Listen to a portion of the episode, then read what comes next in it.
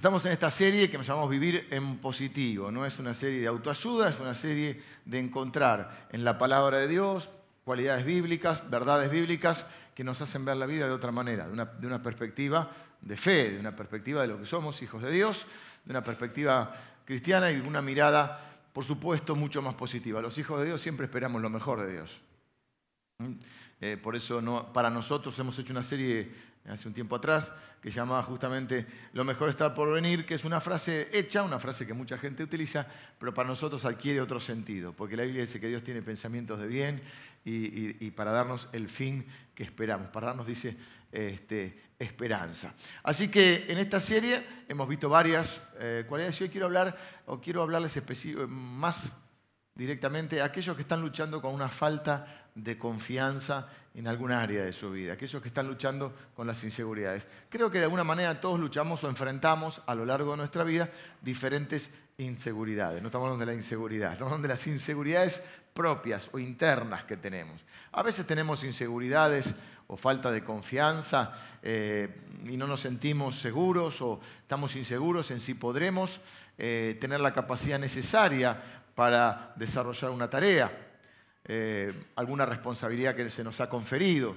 A veces podemos tener inseguridad, podemos estar inseguros eh, en una relación.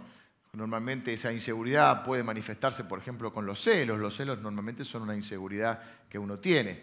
Hay también en la dinámica de los celos, que no siempre es en pareja, a veces pueden ser celos entre hermanos, entre compañeros de trabajo, entre, familia, entre hermanos. Eh, pero bueno, también puede haber celos en, una pareja, a veces hay quien da lugar para que el otro tenga celos y también a veces son eh, inseguridades propias. Podemos estar inseguros en cuanto a nuestro futuro, no sabemos bien qué va a pasar y cómo nos irá. Podemos estar inseguros eh, en cuanto a algún aspecto de nuestro aspecto, valga la redundancia, en alguna característica de nuestro aspecto. Quizá no estamos conformes con nuestro cuerpo, quizá no estamos conformes. Y uno dice, no, si yo cambiara estas 20 cosas de mi, cuerpo, estaría bien. Esa inseguridad quizá eh, eh, nos, condiciona en un montón de cosas. Eh, pensamos que, que no nos van a querer, pensamos que quizá no vamos a ser aceptados porque no nos vemos o no lucimos como, como quisiéramos. Esto se acentúa con un montón de cosas. Yo hablaba con mis hijos acerca de estábamos comiendo en familia, también estaban mis hermanos y el resto de la familia. Y hablamos acerca de eso. Bueno, pareciera que la gente, eh, a través ahora de las redes sociales, no subís cualquier foto. No subís cualquier momento. Entonces parece que uno sube la comida perfecta. ¿Viste esa milanesa que vos la mirás, esa hamburguesa que vos decís, ¿alguna vez te venderán la de la foto? ¿Eh? Eh, no subís cualquier foto. ¿eh? Y, la gente sube una foto y el día que se, se, tira en, en, ala delta. Y vos decís, qué aventurero. Se tiró una vez en la vida.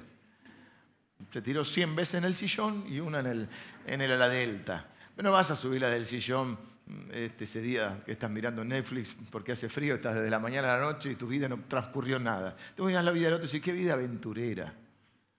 Subir la foto, la foto, me dice, yo lo conozco, no es tan alto, no es tan alto, no es tan delgado, no es tan, joven. Bueno, así hay un montón de cosas que a veces, ¿qué es lo que produce esta inseguridad? Produce que no podamos mm, disfrutar de un montón de cosas que Dios ha preparado para nosotros. Hay oportunidades en nuestra vida que dejamos pasar por inseguridad.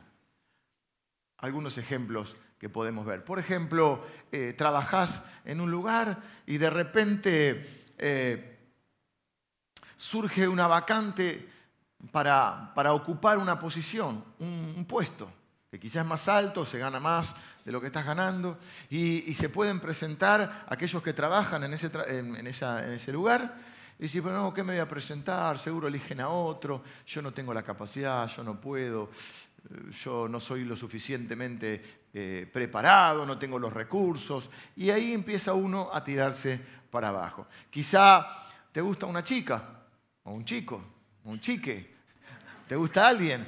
Y decís, no, pero ¿qué le voy a hablar? No me va a dar. ¿Cómo lo voy a invitar a, a salir? Ah, bueno, acá hay muchas chicas que Siempre para invitarlas a salir tienen que hablar con el pastor Emilio primero, que es la persona seria de esta iglesia, y él los tiene que autorizar. No está su esposa Dorita, Dorita eh, eh, yo la, publicito como muy casamentera, Dorita es una persona, así que ustedes, este, le digo a Dorita que tienes un ministerio de, unión de parejas, así no usan el Tinder. Este, ¿eh? conciliación le llama Dorita a ese ministerio. Y quizá nunca te animás a, hablarle a la persona que realmente te interesa porque pensás que, estás por debajo, que no, te va a dar importancia, que nadie te considera. Eh, quizá siempre soñaste con, con retomar los estudios que quizá tuviste que dejar porque, bueno, por la situación familiar, por la vida que cada uno lleva, y hoy sos grande y decís, me gustaría terminar el secundario, eh, pero si te da vergüenza. Eh, o me gustaría ir a la facultad, pero vas a la facultad y dices, voy a ser el único viejo en la facultad.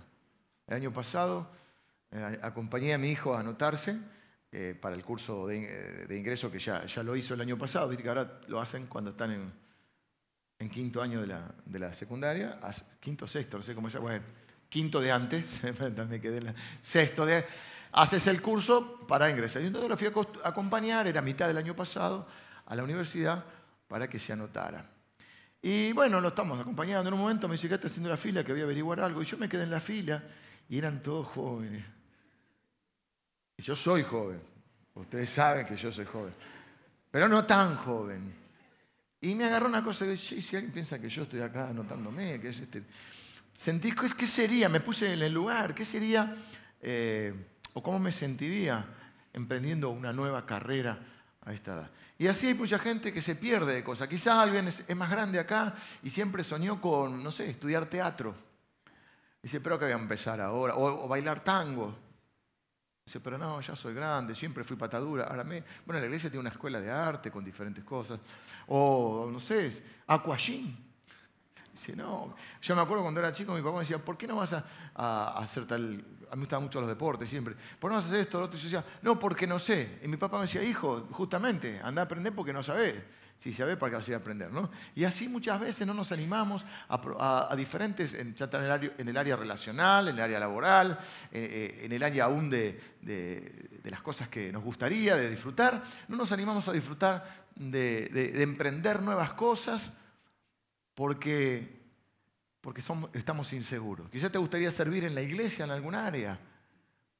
Quizá alguna vez te gustaría eh, ser un discipulador o coordinar un grupo y decir, pero no, yo no, no sé hablar, no sé hacer esto, lo otro. Y, y empezamos a luchar con esas inseguridades y de repente dejamos pasar un montón de oportunidades que Dios ha preparado para nosotros, porque dice la Biblia que Dios preparó de antemano buenas obras para que llevemos a cabo. Lo vimos el domingo pasado hablando del trasfondo espiritual del entusiasmo que significa enteos, en Dios. ¿Cómo se manifiestan estas inseguridades? Bueno, hay diferentes maneras, cada uno lo hace como puede, sobrevive como puede. ¿no? Entonces, por ejemplo, una, una forma de, en que se manifiesta esta inseguridad es aquellas personas que son muy complacientes. Por supuesto, es lindo personas que sean amables y personas dispuestas a ayudarnos, pero viste que hay personas que nunca pueden decir que no, porque si dicen que no, temen que después los rechacen o temen que después no los quieran. Entonces son personas que este, a veces se meten en problemas porque después no pueden cumplir con todo lo que aceptaron porque no se animan a decir que no. Cuando son más jóvenes o cuando somos más jóvenes, cuando éramos más jóvenes, depende del verbo que sea, eh, es muy fuerte la presión del grupo. A muchos de ustedes, los veo allá arriba, son jóvenes. Y de repente tu grupo de amigos eh, proponen hacer algo que vos sabés que no está bien, que no te conviene, que no es de Dios y de repente te encontrás con esa lucha y si digo que no, me van a cargar, me van a rechazar, no me van a querer, me van a hacer a un lado y luchamos con esa inseguridad. Por eso, en cierta, en cierto, sobre todo en ciertos momentos de nuestra vida, es muy... ¿Qué son las modas? ¿Nos vestimos todos igual o tratamos para qué? Porque si no me visto como se viste mi grupo o, como, o no hago las cosas que ellos hacen, no voy a ser aceptado. Incluso puede suceder también en un trasfondo, en un contexto, mejor dicho, religioso, donde si no somos eh, igual que todos los demás, no vamos a ser aceptados. Eh, una otra manera de, manifestar esta inseguridad es la persona que necesita siempre que, que la afirmen, siempre necesita que le digan que lo hizo bien, que lo hace bien, que puede, siempre se está tirando abajo y siempre está, por ejemplo, bueno, saquemos de lado las abuelas, ¿no? que siempre te quieren dar de comer más. Entonces te dan un pedazo de torta y dicen, qué rico, abuela, come otro. No, no te gustó.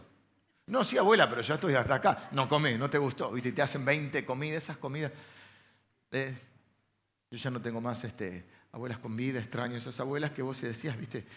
Eh, no te hacían una comida, no era milanesa, era milanesa, bocadito, puré, ¿viste? Y comé. Bueno, no estamos hablando de esa, estamos hablando de esas veces que parece que eh, la gente insegura dice, no, no, lo que hice no te gustó, te hice el budín, no te gustó, eh, eh, lo hice bien, no, no. Oh, imagínense un predicador inseguro, todos los todo lo domingos parándonos delante de la gente y a veces sentís que diste todo, a veces sentís no te quedas conforme porque lo que querías expresar no te quedaste conforme con lo que con lo que expresaste, ¿no? o no pudiste expresar lo que querías, o, quizá eh, esperabas este, que pudiese un efecto que no lo ha producido, y estás ahí, bueno, pero no, no, no sirvo, yo no sirvo, dale, vos podés, ¿por qué no te van? No, no, necesitan ser afirmados.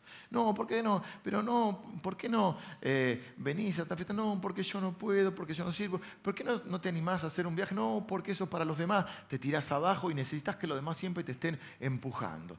Y otra manera, que es más, parece más disfrazada, diríamos, o más, este, ya no me salen las palabras a esta hora, me cuesta un poquito, más enmascarada, es la persona que al revés, parece que, que es muy segura ¿eh? la persona que siempre está como una especie de competencia. ¿viste? me fui de una semana de vacaciones, yo me fui dos. Vos sabés que me compré un autito, yo una camioneta. Vos sabés que no estuve mal, me operaron de un riñón. A mí me operaron de los dos, porque hasta, hasta las enfermedades te quieren ganar. ¿Viste? La persona que siempre está eh, como eh, en un, rol de superioridad, siempre más. Y, es una manera también. O, otras veces es mostrando lo que tiene.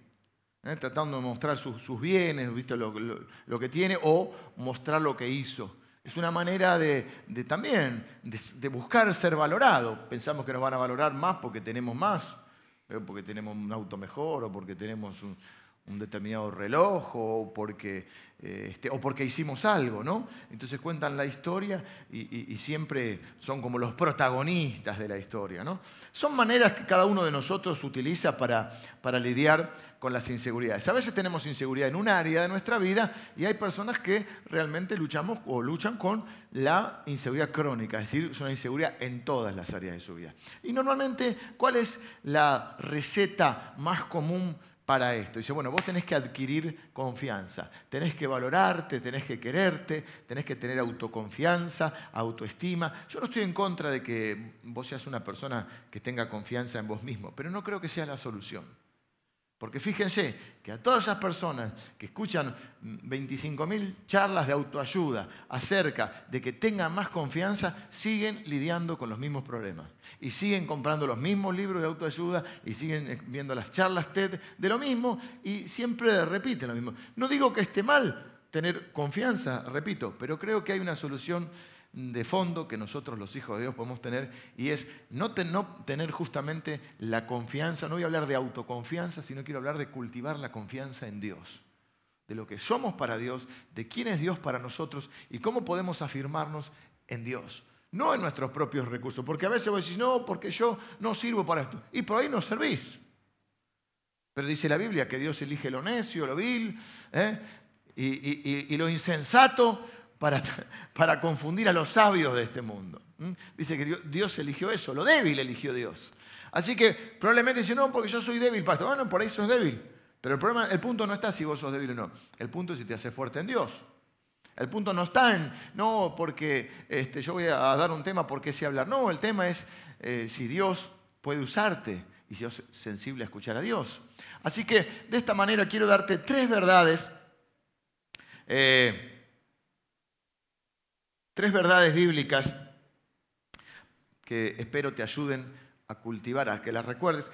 A veces mi tarea es enseñar y a veces mi tarea es recordar cosas que quizá algunos de ustedes saben que están en la palabra de Dios, pero que necesitamos volver a escucharla, porque la Biblia dice que la fe es por el oír y el oír y el oír. Repite tres veces, es decir, que a veces hay verdades que para que se nos graben necesitamos escucharlas varias veces. Por eso muchos de ustedes dicen, yo siempre me acuerdo que mi abuelo, siempre me decía, mi papá siempre me decía. ¿eh? Lo que queda grabado a veces es por la repetición. Yo quiero recordarte o enseñarte, si no la sabes, tres verdades que te van a ayudar a cultivar la confianza en Dios. Número uno, Romanos 8:31. Romanos 8:31, uno de los versículos, un versículo que está inserto en, uno de los pasajes gloriosos de la Escritura, dice, ¿qué pues diremos a esto? Si Dios es por nosotros, ¿quién contra nosotros? Lo primero que tengo que recordar para cultivar la confianza en Dios es que Dios, mi Dios, siempre es por mí. Dios está a mi favor. Dios está queriendo bendecirme. De hecho, me ha bendecido, dice la Biblia, con toda bendición espiritual. Dios quiere que me vaya bien. Muchas personas tienen una visión equivocada de Dios. Creen que Dios, y eso se da mucho en los contextos eh, religiosos, que incluso lo que hacen es generar más inseguridad. Porque quizá muchos de ustedes se criaron en alguna iglesia donde nunca oraban lo suficiente, nunca adoraban lo suficiente, nunca ofrendaban lo suficiente, nunca servían lo suficiente y uno eh, nunca eran lo suficientemente santos y entonces uno viva siempre mm, diciendo yo soy un pecador. Eh, y adoptaba la identidad de pecador, que es cierto que somos pecadores, pero no es nuestra identidad. Dice la Biblia que de modo que si alguno está en Cristo es una nueva persona y las cosas viejas pasaron, todas son hechas nuevas. No sos perfecto, lo voy a aclarar más adelante, pero tu identidad ya no es la de pecador, tu identidad ahora es la de hijo de Dios. Amado por Dios, escogido como cantábamos el domingo pasado. Esa es mi identidad. Sí, pecó porque, porque tengo una naturaleza que no se, no, no, no se me irá hasta que, hasta, hasta que sea glorificado con el Señor, pero ahora también tengo la naturaleza de Dios, tengo el Espíritu Santo en mí. Mi identidad ya no es la de pecador, mi identidad es la de hijo de Dios. ¿Qué peca? ¿Se entiende la diferencia? ¿Sí o no? ¿Más o menos? ¿Sí? Ok. Ahora soy un hijo de Dios. Soy un ser humano, cometo pecados pero ya no es mi identidad, no, no, estoy enfocado en eso, porque no estoy enfocado en lo que yo pueda hacer en mi performance, sino estoy enfocado en lo que Cristo hizo. Así que lo primero que yo tengo que saber es eso, que Dios siempre es por mí. Aquellos que se han criado quizá en un contexto así, ¿qué sucede? Cometen este error, relacionan el amor, el favor, la ayuda, la bendición de Dios a su rendimiento, a su comportamiento, a su performance.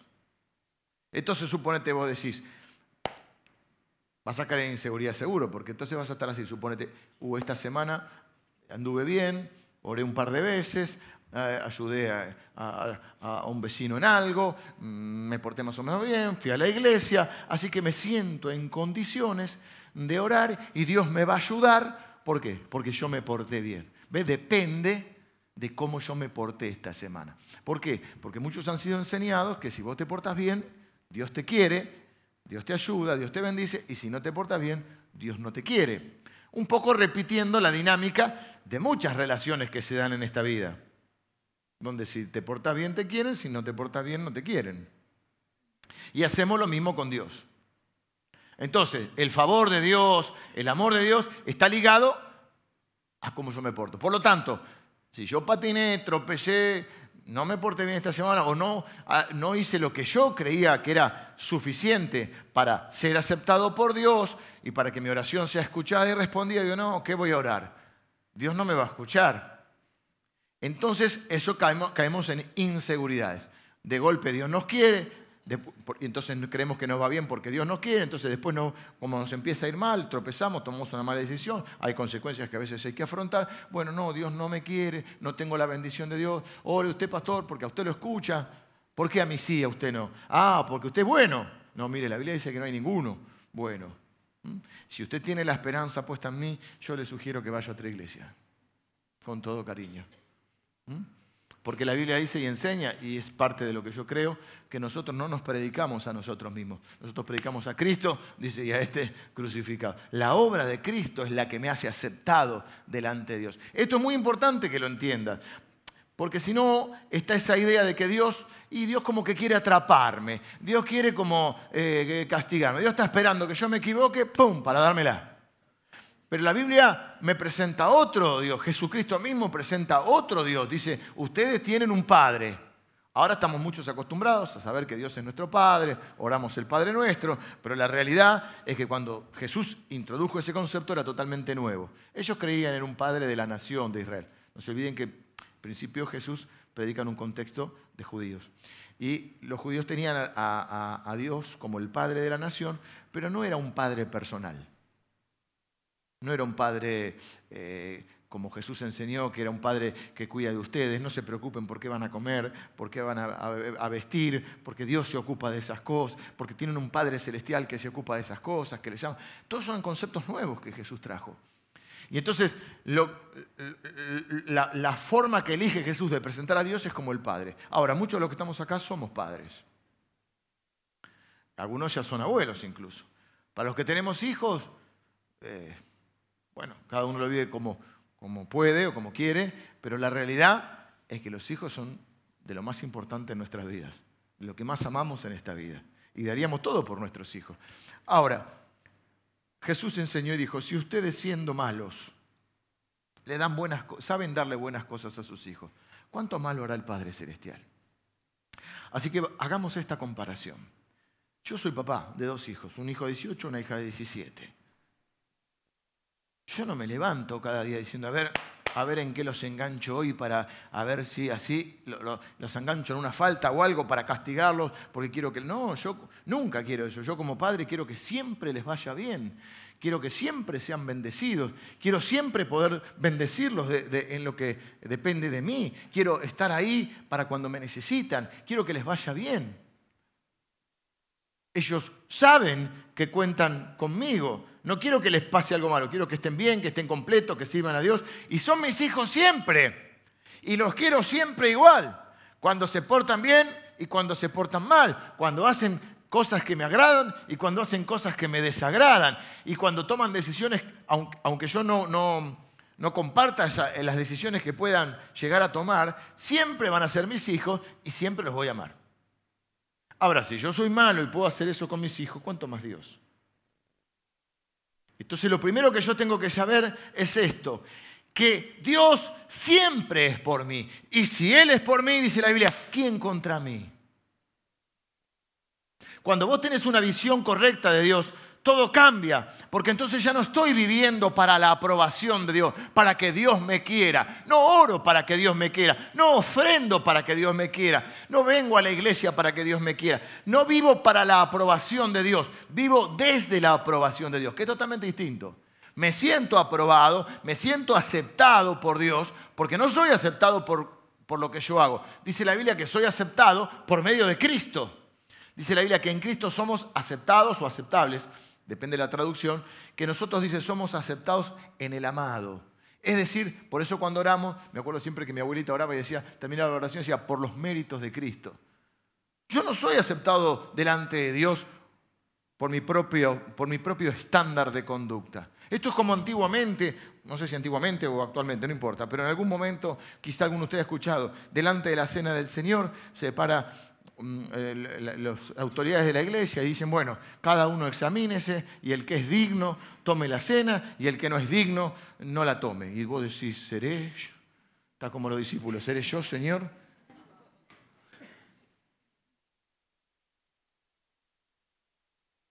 Para, para, para, ¿vos me querés decir que sos digno?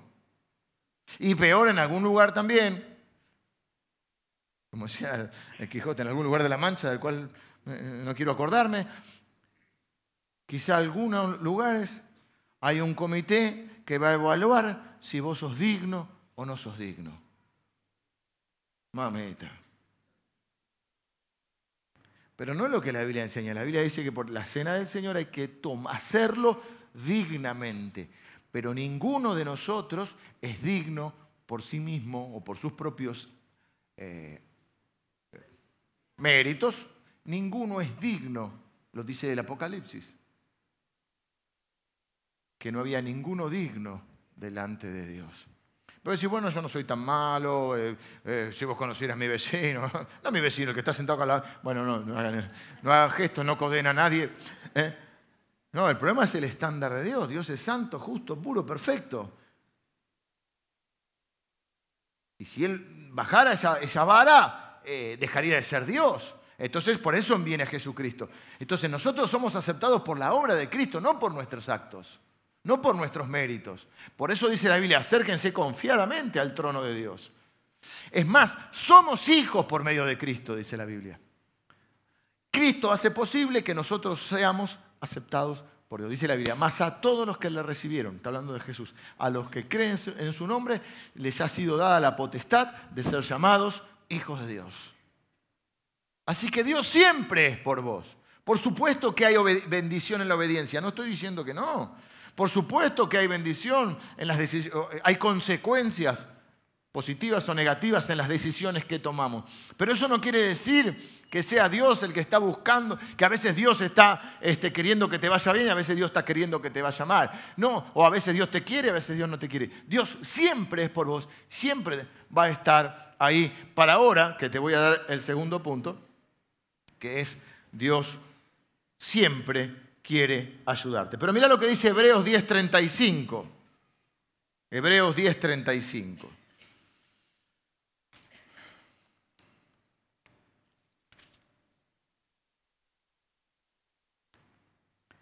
No pierdan o no perdáis. ¿Qué cosa? No perdáis. Hebreos 10:35. No la pierdan, chicos. Ahí está. No pierdan el versículo. No pierdan, ¿qué cosa? Vuestra confianza. No la tires, tu confianza. Ahora, no es una confianza en vos, es una confianza en Dios, si uno lee el contexto. Porque tiene qué cosa? Recompensa. ¿eh? ¿Qué cosa tiene recompensa? La confianza en Dios. Así que si vos estás ahora y, y en alguna circunstancia donde necesitas la ayuda de Dios, ponele, querés salir de una deuda, escucha bien, Dios es por ti. Te lo digo en neutro, mira. Si querés eh, recomponer una relación y no sabes qué hacer, Dios es por ti. Si querés emprender eh, un negocio en el cual vas a ser bendecido, pero, pero también podés bendecir a otro, Dios es por ti. Vos tenés que entender que Dios siempre, como un padre, quiere que te vaya bien. Y siempre está dispuesto ¿A, qué cosa? A la segunda verdad que quiero decirte hoy, y es esta. Y es bastante tranquilizadora o trae paz, por lo menos a mi corazón. Dios siempre está para ayudarte. Número uno, entonces vos recordar, mi Dios es por mí.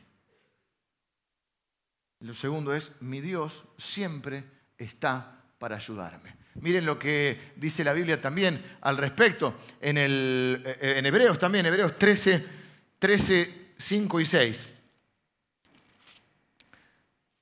Dice, sean vuestras costumbres sin avaricia, contentos con lo que tenéis ahora, porque Él dijo, ¿quién?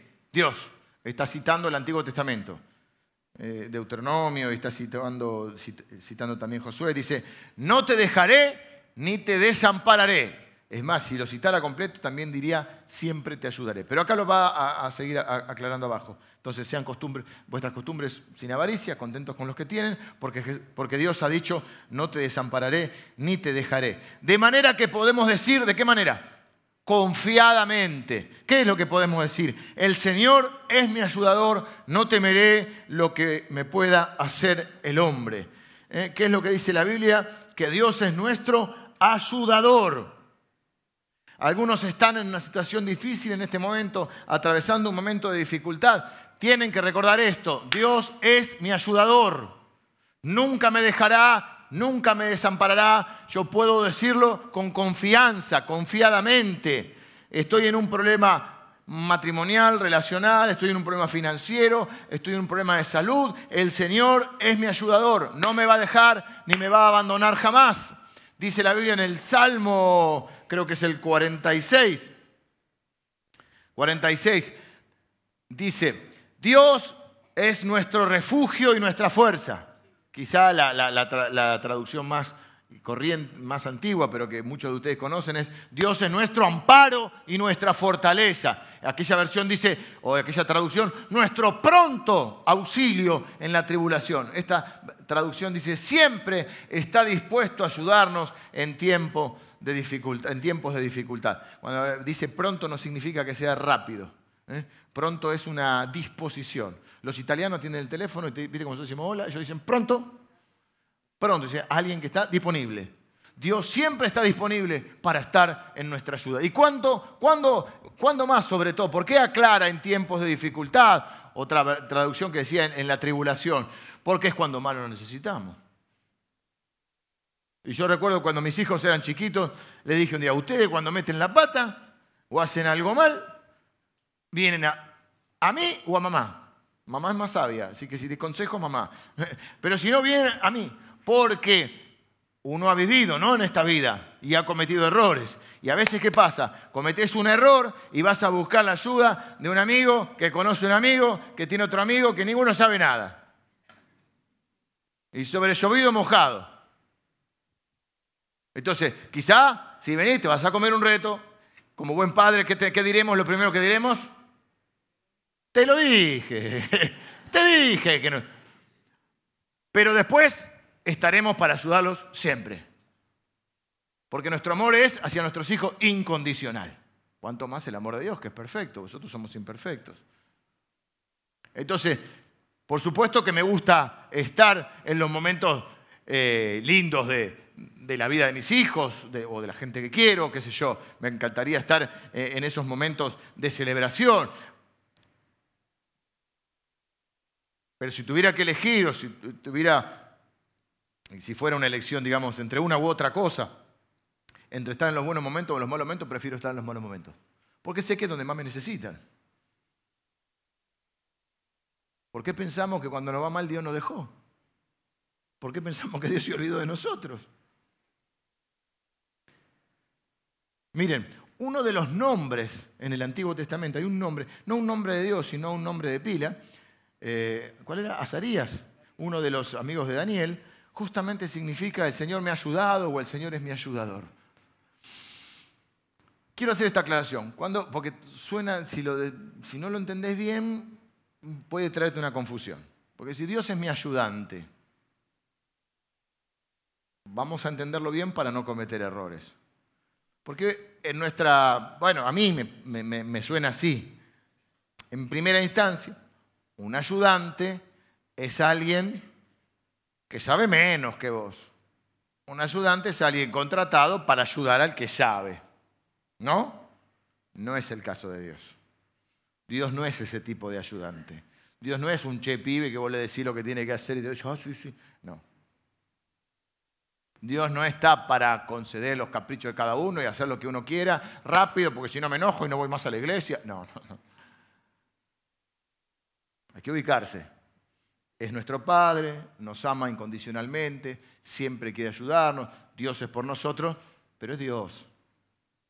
Entonces, ¿qué significa que Él sea mi ayudador? Lo que significa es alguien que te ayuda desde el otro, exactamente desde el rol opuesto al que te acabo de decir. Es alguien que te ayuda porque sabe más, porque puede más y porque tiene eh, las capacidades y los recursos que uno no tiene. ¿Se entiende este tipo de ayuda? Vamos a poner un ejemplo eh, práctico. Tenés que hacer algo, no sé cómo sos con las tareas este, de arreglar cosas en tu casa. ¿Cómo andas con eso? ¿Hombres de este lugar? Se ríen, se codean. Ponele la electricidad. Yo no tengo muchas habilidades de ese estilo. Te corto el pasto, ponele, como, como con toda la furia. Entonces ponele que necesito una ayuda de electricidad. Viene Pastor Emilio, que además anda muy bien con la electricidad, y viste que vos decís, el cable este, el azul o el rojo, ¿cuál hay que cortar? ¿Viste? Vos estás ahí y decís, la térmica, acá salta todo, hay que desconectar. Toco acá y me va a dar una patada. y parece que fue una bomba, ¿viste? ¿Viste las películas? Tienen que cortar un cable y hacen... Bueno, una cosa es que vos llames a alguien y lo hace por vos. Eso es lo mejor. Pero suponete que la persona dice, no, te voy a ayudar así la próxima vez no me llamás y lo arreglas vos. Es un ejemplo nomás, Emilio. No te lo tomes tan a pecho. Entonces, dice, hacelo vos, yo te voy a ir guiando. Acá ¿Viste la térmica? Lo que ves, yo veo el tablero de térmica, no entiendo nada. Bueno, acá tenés que desenroscar acá, desenroscar, cortar acá, pum pum, y cortar el azul. No sé cuál hay que cortar. El positivo, el negativo, el buscapolo, lo que fuera. Es alguien que en realidad te ayuda desde la tutoría. No porque sabe menos, porque sabe más. No porque puede menos, porque puede más. Ese es el tipo de ayudante que tenemos. No es que Dios nos ayuda porque Dios está eh, a nuestras órdenes. Dios es quien nos enseña, quien nos acompaña, quien nos ayuda.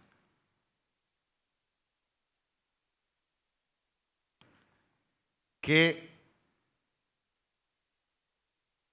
tremenda bendición. Bueno, la Biblia dice, el hermano de Jesús Santiago dice, si alguno necesita sabiduría, pídasela a Dios. Dios la da abundantemente al que se la pide. Es una manera de ayudarte. Dios, ¿por dónde tengo que ir? ¿Por acá o por allá? Es el azul o el rojo. Qué tremenda bendición que Dios sea nuestro ayudador. Creo que hay un salmo también que dice, bendito aquel cuyo ayudador es el Señor. Es la figura del Espíritu Santo. Emilio ya escuchó las tres prédicas. Pobre Emilio, está de la mañana. La, una de, las, de, las, de, las, eh, de los nombres del Espíritu Santo justamente es el Paracletos. En griego es el paracletos. Y el paracletos es el que está al lado tuyo y donde vos te podés apoyar. Si lo tuviéramos que traducir, una de las traducciones del paracletos es justamente el ayudador. Por eso decíamos el domingo pasado, nosotros tenemos un Dios dentro, porque el Espíritu Santo es Dios mismo. Por eso podemos vivir con la fuerza de Dios y con la inspiración de Dios. Tengo que apurar un poquito. Algunos por ahí están diciendo, la verdad, pastor, yo no siento que Dios me esté ayudando. Como me van las cosas, no la veo.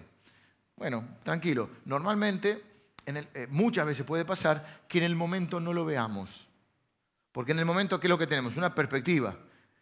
Hablamos de perspectiva. La perspectiva es una forma de mirar las cosas de acuerdo a donde estoy. Los que están allá arriba, si tuvieran que describir cómo es el templo, lo van a describir de una manera. Yo que estoy acá lo veo de otra manera, ¿no? Eh, hoy a la mañana contaba que hice la primaria en una escuela de barrio, en Castelar. Y ya cuando, cuando fui más grande, me tocó ir a votar en unas elecciones, me tocó ir a votar a esa escuela. Eh, más, una vez fui, este, me convocaron de presidente mesa, todo en las elecciones, allá hace unos cuantos años.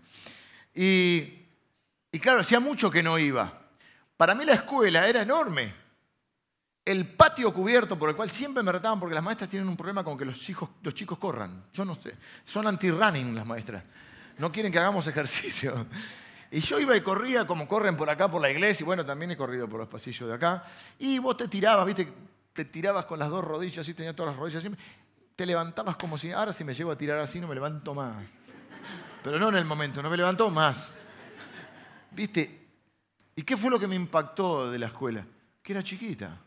El patio, el patio ese que yo salía cuando tocaba el timbre y, la señorita le decía, señorita, tocó el timbre. Ella me decía, me alegro. Me decía, tocó el timbre, ¿se alegra? Le decíamos. Eh, y se ponía a dictar, pero tocó el timbre, desesperado, porque quería salir a correr por ese, por ese, por ese patio. Hay una canchita de fútbol también, era una escuela del Estado, de barrio, linda, pero era, tenía sus cositas. La cancha de fútbol también, me parecía a mí que era... Eh, Iba a nombrar algunas canchas, no quiero nombrar ninguna. El Francisco Urbano, el de Morón. Un estadio así. era una canchita así. Jugábamos con el Naranjú. ¡Pum! ¿Qué cambió? Cambió uno. Lo mismo pasa con, con situaciones que vos vivís. Cuando vos las estás viviendo, por ahí te parecen muy grandes, muy difíciles. Por ahí lo son, por ahí no. Pero las vivís en el momento. Y en esa perspectiva que tenés en el momento, es difícil reconocer la mano de Dios. Cuando pasa el tiempo y mirás para atrás, decís, yo cómo pude. O por ahí estás muy enfocado, ¿viste? Y, en el momento sí estás y, no te das cuenta, al revés, quizá no, no tomaste la dimensión de lo grave o de lo difícil que fue lo que atravesaste y cuando pasás vos decís, evidentemente Dios estuvo conmigo, Dios me fortaleció, Dios me ayudó. Yo no hubiera podido afrontar esto, yo no lo hubiera podido resolver. Dios, esos momentos, no sé si te pasa que mirás para atrás y dices, Dios me iluminó. ¿Cómo en ese momento se me ocurrió hacer esto, decir esto o no? O, menos mal que Dios me iluminó. Y podés reconocer la mano de Dios. A menudo el obrar de Dios se ve por el espejo retrovisor. Eh, tercer cosa, y nos vamos. Entonces, ¿por qué puedo confiar en Dios o cómo puedo aumentar mi confianza en Dios? Número uno, sabiendo que Dios siempre es por mí. Y si Él es por, por mí, ¿quién contra mí? Número dos, siempre está para ayudarme. Número tres, Dios o mi Dios, como estamos diciendo, todavía no ha terminado su obra en mí. Y esto te tiene que dar tranquilidad. Porque muchas veces eh, cometemos errores. Y eso trae a veces culpa, a veces trae vergüenza en nuestra vida. A veces trae hasta dudas, digo, pero seré cristiano, porque cómo yo pude hacer esto, cometí este error. Si uno no entiende bien la obra de Cristo y el Evangelio, uno básicamente cree, dice, bueno, antes era malo, ahora conocí a Dios, soy bueno. ¿Vos decís? Diría un amigo mío, vos decís, por supuesto que la evidencia de un encuentro con Cristo es el cambio. Si no hay cambio, no hay encuentro con Cristo. Pero eso no significa que seamos perfectos. Así decía un teólogo, no soy todo lo que debería ser, no soy todo lo que quiero ser, pero una cosa soy, una cosa sé, no soy el que era. O sea, la evidencia del encuentro con Cristo es el cambio. Pero eso no significa que nosotros seamos una obra terminada. Entonces en la vida, cuando tropezamos, quizá tropezamos con un, error que cometemos eh, repetidamente, quizá tropezamos con un pecado que pensábamos que ya habíamos superado. Cuando empezamos a, ver esas fallas, nos vuelve a traer la inseguridad. Pero soy un hijo de Dios, realmente soy un hipócrita, me voy. Claro, y empiezas uno porque uno entendió mal el Evangelio. Dios te salva en un momento. Pero ahí empieza otro proceso que se llama de santificación, o decir, a mí me gusta decirlo así, Dios te salva en un momento, pero la conversión es un proceso. Y es tal ese proceso que lleva una vida, donde Dios qué va haciendo? Va formando, o nos va formando, o va formando la imagen de Cristo en nosotros. Eso lleva tiempo. Y no tenés que desalentarte o desanimarte o dudar o perder la confianza en Dios porque cometas un error o porque tropieces otra vez con la misma piedra. ¿Cuál es nuestra seguridad? ¿En qué estamos parados? Filipenses 1.6 dice, estoy seguro de esto. Y esto yo creo que va a animar a alguien en esta noche. ¿De qué estoy seguro? De que mi Dios, quien comenzó la buena obra en ustedes, la continuará hasta que quede completamente terminada el día que Cristo vuelva. La traducción que yo me sé de memoria, esta ya otra versión, traducción no me la sé tanto de memoria, dice, estando persuadido de esto, que el que comenzó en ustedes la buena obra eh, será fiel en completarla. Dios es fiel y va a completar la obra que empezó en tu vida. ¿Y de qué tenés que asegurarte vos? Y la pregunta acá, que viene la luz o la oscuridad, ¿empezó en tu vida la buena obra? Porque si no empezó la buena obra, sí estamos en problemas. ¿Y qué significa que haya empezado la buena obra? La Biblia le llama nacer de nuevo. Toda la iniciativa siempre es de Dios. La buena obra de Dios comienza con la venida de Cristo. Bueno, comienza antes, pero para poner un punto. La venida de Cristo.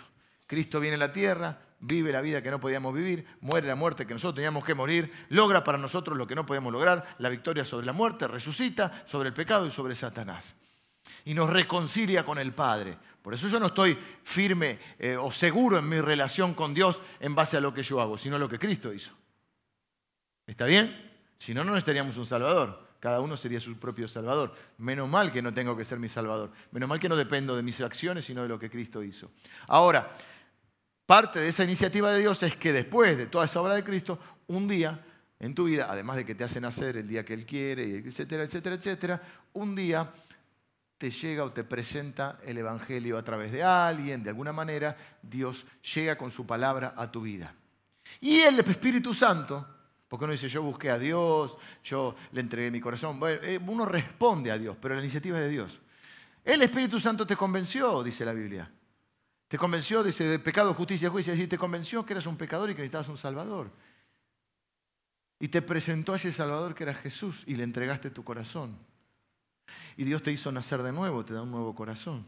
Ese es el encuentro con Cristo. Ahí es el comienzo, podríamos por poner un comienzo, de la buena obra en tu vida. Empezó Dios la buena obra. Le entregaste tu corazón a Jesús. Los cristianos, según la Biblia, le llamamos naciste de nuevo. Entonces, si vos naciste de nuevo y le entregaste tu vida a Jesús, tenés que estar confiado en que si él, si él es Él el que empezó la buena obra en tu vida, Él va a ser fiel en completarla. No te desanimes porque a las cosas no te salen. No te desanimes porque quizá volviste a cometer un error. Bueno, si cometiste un pecado, la Biblia dice que Dios es fiel y justo. Si confesamos nuestros pecados y nos arrepentimos, Dios es fiel y justo para perdonarnos. No dejas de ser hijo de Dios porque hayas cometido un pecado. Porque Dios no tiene un amor condicional. Porque Dios es tu Padre, el Padre perfecto. Que nunca te dejará ni te desamparará. Que siempre te ayudará. Porque Él es por vos. Y porque la buena obra que empezó en tu vida, Él la va a terminar. Y así, en estas verdades de la palabra de Dios, tenés que pararte para crecer en la confianza, no en tus capacidades. Porque muchas veces si no te vas a sentir insuficiente. Y a veces es bueno que te sientas insuficiente, para que no dependas de vos, sino de Dios. Para que no dependas de tu sabiduría, sino para que busques la sabiduría de Dios. Para que no la cancherees. Para que no te confíes en tu fuerza. No, porque yo soy fuerte. Para que confíes en Dios. Y entonces vas a poder superar un montón de otras cosas. Dios me hizo así.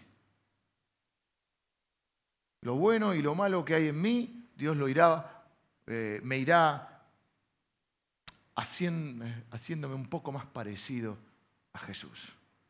Él ha preparado hasta las buenas obras de antemano que yo, vengan los músicos, que yo voy a hacer. Pero una cosa sé, Dios es por mí. Siempre está para ayudarme y la obra que Él empezó en mi vida la va a terminar. Vamos a orar ahora, quisiera orar. Y quisiera invitarte a que cierres los ojos. Y primera pregunta que quiero hacerte, ¿estás seguro que, Dios comenzó la buena obra en tu vida? ¿No será hoy el día en que Él empiece ese buen trabajo en tu vida? Yo no sé lo que estás pasando. Pero lo mejor que puede pasar en la vida de un ser humano es encontrarse con Jesús y rendirle su vida a Él. Él ha cambiado nuestra vida, la vida de muchos de nosotros. Es lo mejor que nos ha pasado. Y no hay bendición comparable con saber que Dios es por nosotros. Y si Él es por nosotros, ¿quién contra nosotros? ¿Cuál es la respuesta? Nadie. Nada nos puede, dice la Biblia, separar del amor de Dios. Nada puede hacer que Dios deje de amarnos. Nada puede hacer, porque Dios no te ama porque vos sos bueno, te ama porque Él es bueno. Nada puede hacer que Dios te abandone, te desampare o deje de estar dispuesto ayudarte. Nada va a hacer que Él detenga su obra en ti. Pero empezó la buena obra. Quizá hay algunos, algunas personas en este lugar que hoy desean que Dios empiece esa buena obra y desean rendirle su corazón a Jesús. Puedes hacerlo con una oración, decirle, Señor, yo reconozco que, soy pecador y, y quiero que hagas esa buena obra en mí. Quiero abrirte mi corazón y rendirle mi vida a Jesús. Lo reconozco como mi Señor y como mi Salvador y te pido, Señor, que me recibas como un hijo tuyo. Eso dice la Biblia que es lo que hace Dios.